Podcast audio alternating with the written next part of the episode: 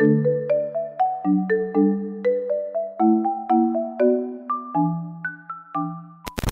pessoal, tudo bem com todo mundo? Meu nome é Rômulo, mas pode me chamar de Romulinho. A maioria de nós estuda relendo anotações e trechos de livros e apostilas, mas pesquisas de psicologia, experimentos de laboratório e experimentos com alunos reais em sala de aula mostram que essa é uma maneira pouco eficaz de absorver o conteúdo. Usar estratégias de aprendizagem ativa, como conexões, questionar a si mesmo e fazer esquemas, é muito eficaz, assim como espaçar o estudo ao longo do tempo e correlacionar diferentes assuntos. Vamos aprender como aplicar a aprendizagem ativa. Se você é novo por aqui e também busca melhorar o seu rendimento nos estudos, isso significa que você é muito bem-vindo à nossa comunidade inteligente.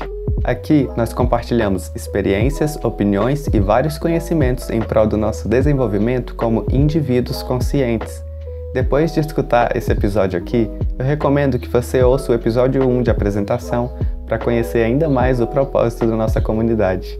Beleza? A primeira coisa que devemos ter em mente é que a releitura é apenas uma reciclagem repetitiva de informações, não sendo uma maneira tão boa de aprender ou criar memórias permanentes. Quando relemos o capítulo de uma apostila, por exemplo, na realidade não temos uma melhora significativa no aprendizado. Na primeira leitura, extraímos muito entendimento, mas quando fazemos a segunda e terceira leitura, lemos com o sentimento de eu já sei disso. Então, basicamente, não estamos processando profundamente, refletindo algo a mais sobre o conteúdo. Geralmente, a releitura é superficial e isso dá a ilusão de que conhecemos o material muito bem, quando na verdade ainda há lacunas. Uma boa técnica a ser usada é ler uma vez com bastante atenção e em seguida testar a si mesmo, usando as perguntas do final do capítulo do livro ou inventando suas próprias perguntas. Testar a recuperação dessas informações é o que realmente produz um aprendizado e uma memória mais consistentes. E mesmo quando você não consegue relembrar o conteúdo, isso fornece um diagnóstico do que você não sabe e diz para onde você deve voltar a estudar. Digamos que você esteja aprendendo sobre a história mundial e como a Roma antiga e a Grécia eram parceiras comerciais. Pare e pergunte-se por que elas se tornaram parceiras comerciais.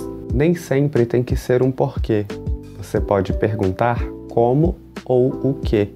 Ao fazer essas perguntas, você está tentando explicar, e ao fazer isso, cria um melhor entendimento, o que leva a uma melhor memória e aprendizado. Então, em vez de apenas ler e folhear, pergunte a si mesmo coisas para se fazer entender o material. Outra estratégia é, em uma segunda leitura, tentar relacionar o conteúdo do texto a algo que você já conhece. Relacione novas informações às anteriores para um melhor aprendizado. Um exemplo é se você estivesse aprendendo sobre como o neurônio transmite eletricidade. Uma das coisas que sabemos é que, se você tiver uma bainha de gordura ao redor do neurônio, chamada de bainha de mielina, ela ajuda o neurônio a transmitir eletricidade mais rapidamente. Então, você poderia comparar isso à água correndo por uma mangueira. A água corre rapidamente por ela, mas se você perfurar a mangueira, a água começará a vazar e você não obterá o mesmo fluxo. E é essencialmente o que acontece quando envelhecemos. As bainhas de mielina se rompem e as transmissões tornam-se mais lentas.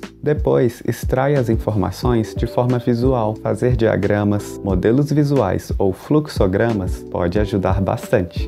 Qualquer coisa que crie aprendizagem ativa, gerando compreensão por conta própria, é muito eficaz na retenção. Basicamente, significa que precisamos nos tornar mais envolvidos e mais engajados na hora de estudar e sermos menos passivos. Vale lembrar também que muitos esperam até o último minuto antes de uma prova e então, em uma noite, tentam absorver todo o conteúdo necessário. O ideal é estudar um pouco a cada dia guardar as anotações e revisá-las regularmente. Estudar com espaçamento é extremamente importante para a memória de longo prazo.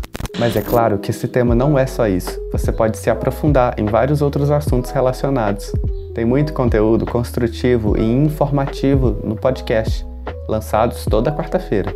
Não esqueça de seguir e ativar as notificações para você ficar por dentro de tudo e ainda se aprimorar bastante com a gente. A gente termina por aqui. Um super abraço e até o próximo episódio.